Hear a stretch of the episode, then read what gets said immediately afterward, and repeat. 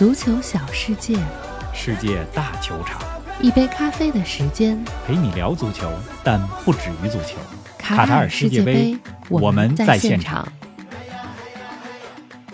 世界杯第二个比赛日，青春风暴席卷的一天，我们同样要向老将贝尔致敬。时隔六十四年重返世界杯的威尔士，为我们带来了天籁之音。英格兰大胜伊朗，贝林厄姆和萨卡两位天才球员的天花板有多高？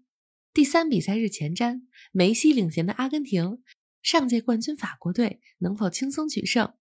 更多精彩内容，请收听来自卡塔尔的世界杯早咖。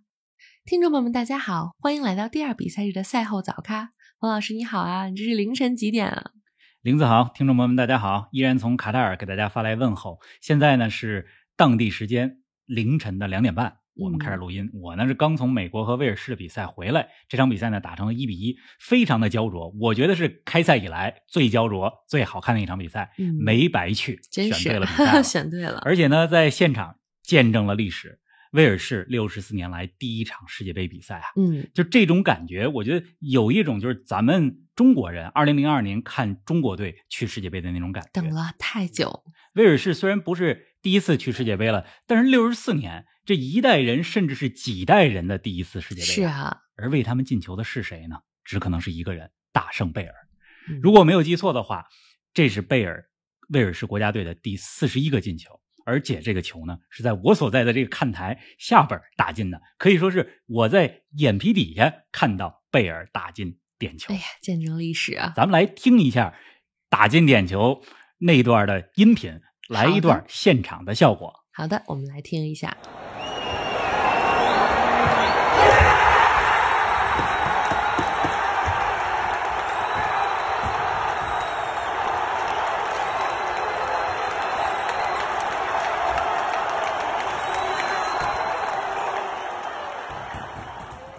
听声音都能感受到这种气氛。是啊，我前面的威尔士球迷非常的激动。这场比赛呢是在艾哈迈德本阿里球场进行，我呢是坐在离威尔士球迷非常近的地方。这个威尔士带引号的国歌奏响的时候，就开场的时候，那时候太震撼了。我呢到场比较早，嗯其实比赛开始之前，威尔士就来了一个球迷的方阵，那时候只到了一小部分的人，但是助威声很大，可以说嗯威尔士的助威声完胜美国。虽然这场比赛是平局，那么这场球呢，我到的特别早，为什么呢？还有一个原因，就是我想到了这个球场，在球场外边的大屏幕上看看荷兰队的。啊，是啊，前面是荷兰，嗯，因为这两场比赛挨着，我呢很早就定了来美国这场，就没去荷兰那场。这个荷兰呢，就先不着急看，是吧？世界杯之路可能还很长，嗯留到后边有期待的。昨天呢，一大早我在咱们 V 加会员群里边，我就跟大家说了吧，我说我呢一大早就穿上了荷兰队的球衣，有荷兰队比赛嘛。对啊，哎，荷兰队赢了球，你现场看威尔士和美国的心情都不一样了吧？我看荷兰和塞内加尔的比赛打得还挺难解难分的，荷兰队直到第八十三分钟才攻破门迪把守的大门啊。说两句荷兰，嗯这个加克波真是好球员啊，埃因霍温的球员。我看荷甲，看这个欧冠的资格赛，看了不少加克波的比赛。那么今天为荷兰和英格兰打进第一个球的，都是我喜欢的球员，都是全能中场。为英格兰打进第一个球的是谁呢？贝林厄姆。贝林厄姆为荷兰队打破僵局，第八十三分钟是加克波，而且两个球都是头球。是的，是吧？荷兰队这场比赛能够战胜塞内加尔，可以说他们的后防线也是居功至伟。范戴克头球解围，挡出了塞内加尔在上半场的射门。同时呢，荷兰队的门将表现的非常的出色。反正荷兰呢，咱们不多说了。今天咱们的节目还是先来说我在现场的比赛。好的就是美国一比一打平威尔士的比赛。这个英格兰大胜伊朗之后啊，就是美国和威尔士的这场球，其实就显得尤为的重要。就这场比赛，两个队谁赢，谁有可能就是小组第二，最后打平了。哎，冯老师，我看你拍的球场照片和视频，夜幕下的艾哈迈德本阿里球场真是漂亮啊！而且看台几乎无死角，座位离草皮也相当的近。漂亮吧？这距离草皮真的是感觉非常近。嗯这个球场呢，其实我今年九月的时候第一次来卡塔尔就来过。嗯，是的，还记得。那么上次来的时候呢，考察了现场的草皮，非常的舒适。进去了更衣室，非常大，没错是，吧？还去了 VIP 的接待间儿，非常豪，是吧？嗯这个，所以对这个球场是有一个初步的认识。那么这次是我第一次晚上来。那么这场比赛呢，美国和威尔士比赛也是这座球场举办的世界杯第一场的比赛。夜幕之下呀，艾哈迈德本阿里球场非常的漂亮，球场就是灯带是变换颜色那种灯带，太美了，非常的漂亮。大家想看的话，可以到我们的各大平台视频号去看。那么这座球场呢，我是直接坐地铁去的。呃，卡塔尔世界杯一共八座球场。多哈的地铁系统其实是非常的发达，也是为世界杯建的嘛。就是地铁可以几乎直达八座球场当中的七座球场。嗯，呃，我是坐地铁去的，回来呢，我是坐了一段地铁，然后打车回了。哟，这不是为了录音吗？我就说地铁转好几条线，来不及就赶紧打车回来，嗯，是吧？这个你为了咱们录音要做一定成本上的牺牲，真的这是。那么这还打着长我跟玲途电话其实我们俩，哎，打着国际长途电话，因为卡塔尔的这个 WiFi 还有当地的网络不支持音微信语音通话、嗯视频通话，对吧？哎，这么说啊，咱们这 V 加计划真不贵吧？真的是，好了，咱们再来说嗯说比赛本身啊。美国队上半场完全是压着威尔士打呀，来跟我们说说。没错，这场比赛呢，美国队上半场是攻势如潮，嗯打得非常好。那么威尔士呢，他们的特点是什么呢？就是打反击。威尔士反击根本打不出来。嗯美国队之所以打得好呢，在于中场的两名球员，一个是麦肯尼，还有一个就是穆萨。穆萨这名球员呢，效力于西甲的瓦伦西亚。这两个人在中场的作用非常的明显，两个人的拦截。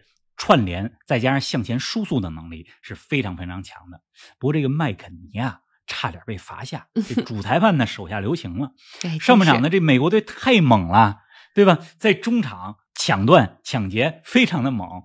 先，是德斯特吧，还是麦麦肯尼，反正两个人先后都拿到了黄牌，然后这麦肯尼差点再拿一张牌，这主裁判啊手下留情了。嗯，这是上半场的情况。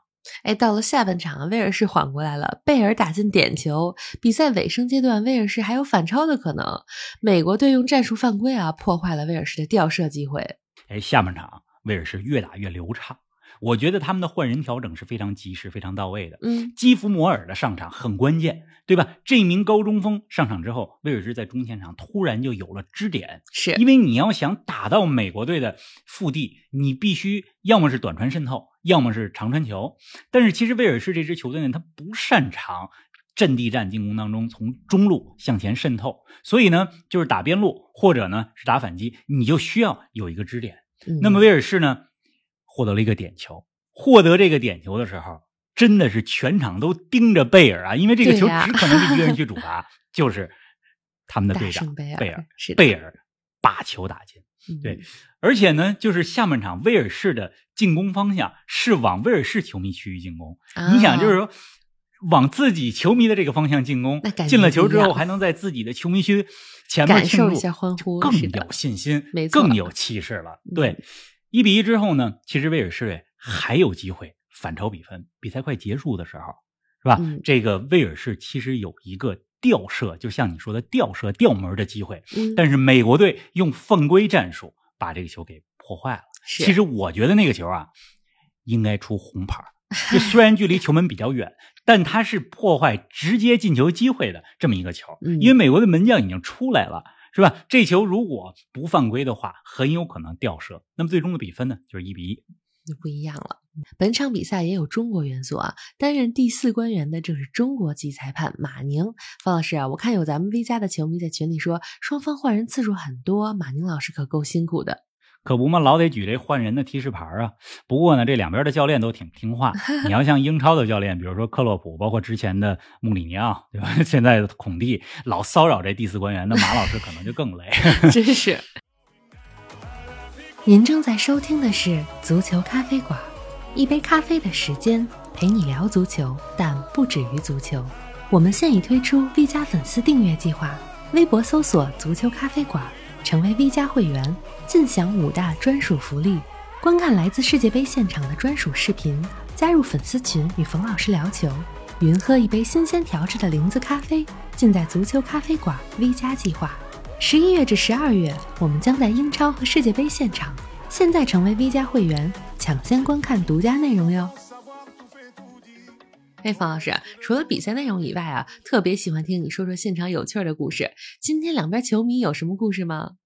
有啊，嗯，来说说。这个我在球场四周转的时候，就是观察的时候，我就看这美国球迷呢，他们在这应该是有美国电视台的记者给他们拍一段助威歌，然后美国球迷就在那喊 USA USA，然后越喊越带劲儿。这个时候呢，一群威尔士球迷来了。对吧？在镜头前就扰乱美国球迷的助威，开始唱威尔士的歌，非常的有意思。我也放到了视频号上。是啊，而且呢，就是刚才咱们说了一句话，就是说论纯论助威的歌声，威尔士球迷完胜美国。就是开场放威尔士国歌的时候，威尔士球迷真的是高声唱歌。我觉得那个场面、那个声音，简直就是威尔士给世界杯带来的天籁之音。咱们必须得听一下。好的，一起来听一下。嗯。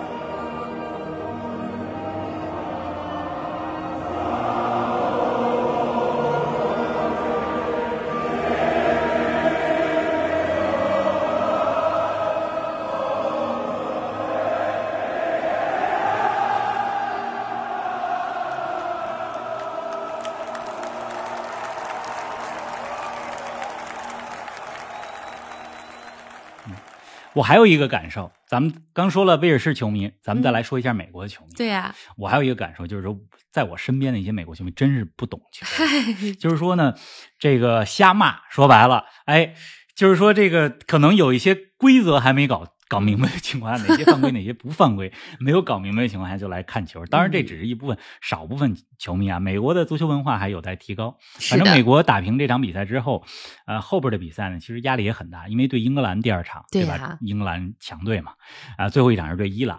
美国和伊朗的这个在足球之外的恩怨，大家都都知道。嗯，没错。哎，美国队下一场比赛的对手啊是英格兰。咱们呢再来说说英格兰昨晚的表现，六比二大胜伊朗。对英格兰来说呢肯定是好事儿，但世界杯呢又有着想要夺冠状态不能出太早的说法，你怎么看呢？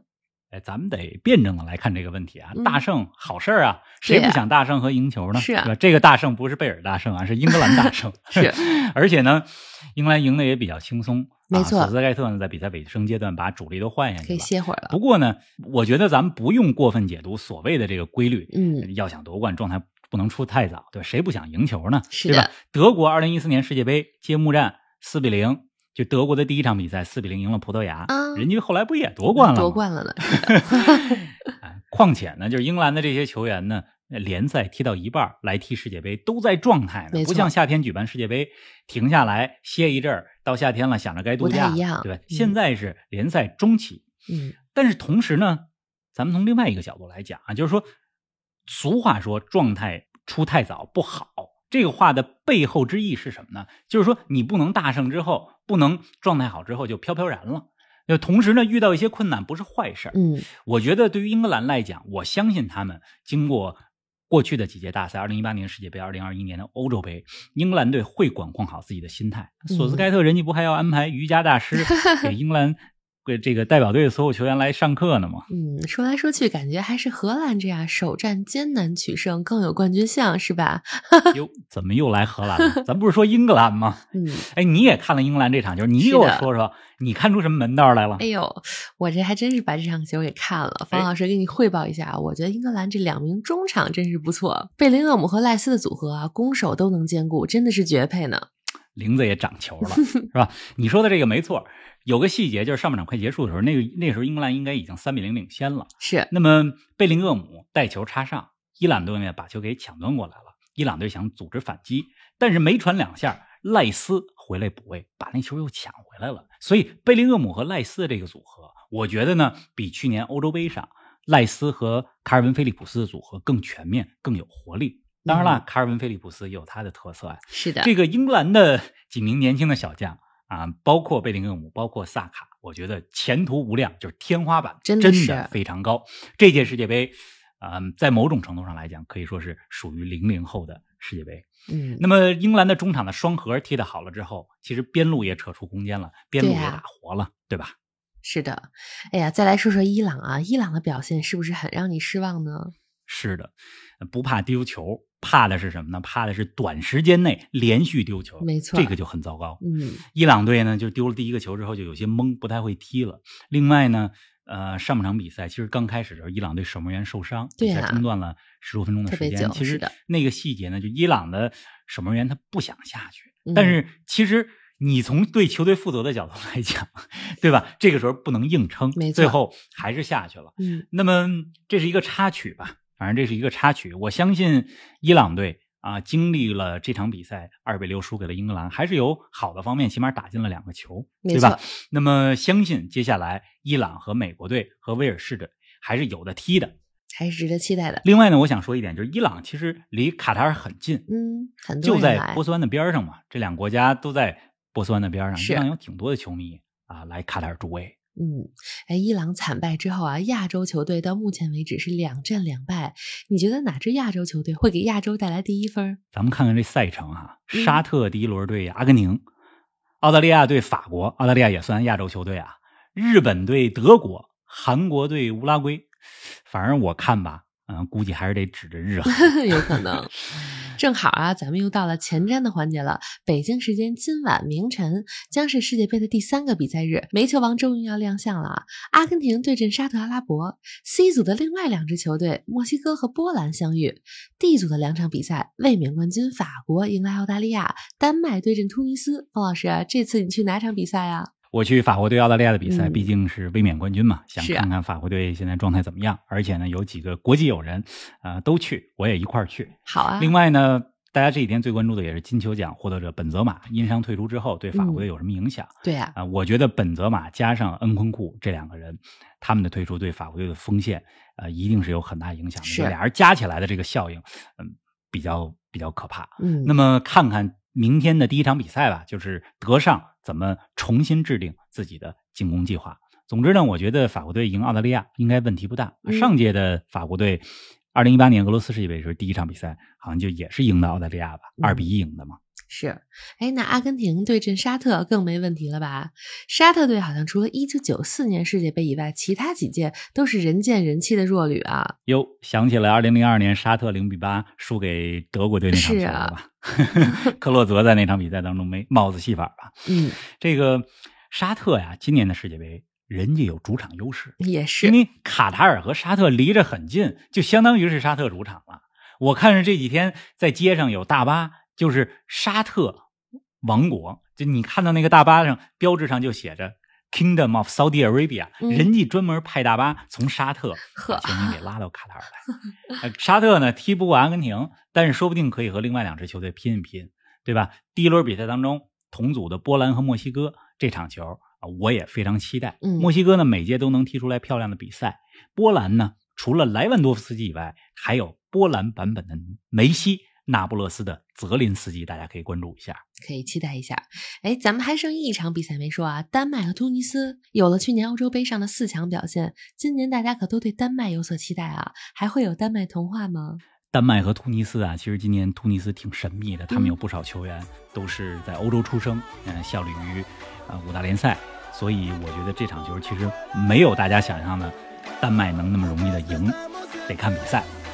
好了，这个明天法国队的比赛，法国和澳大利亚的比赛还是晚场，明天呢咱们还得还得晚点录音，反正比赛完了之后我就马上，对吧？小跑的回来，咱们录音 是哎，让大家尽早呢能够喝上早咖，没错。好了，方老师，赶紧去休息吧。明天法国和澳大利亚比赛结束之后，咱们再联系录音。明天不见不散，不见不散。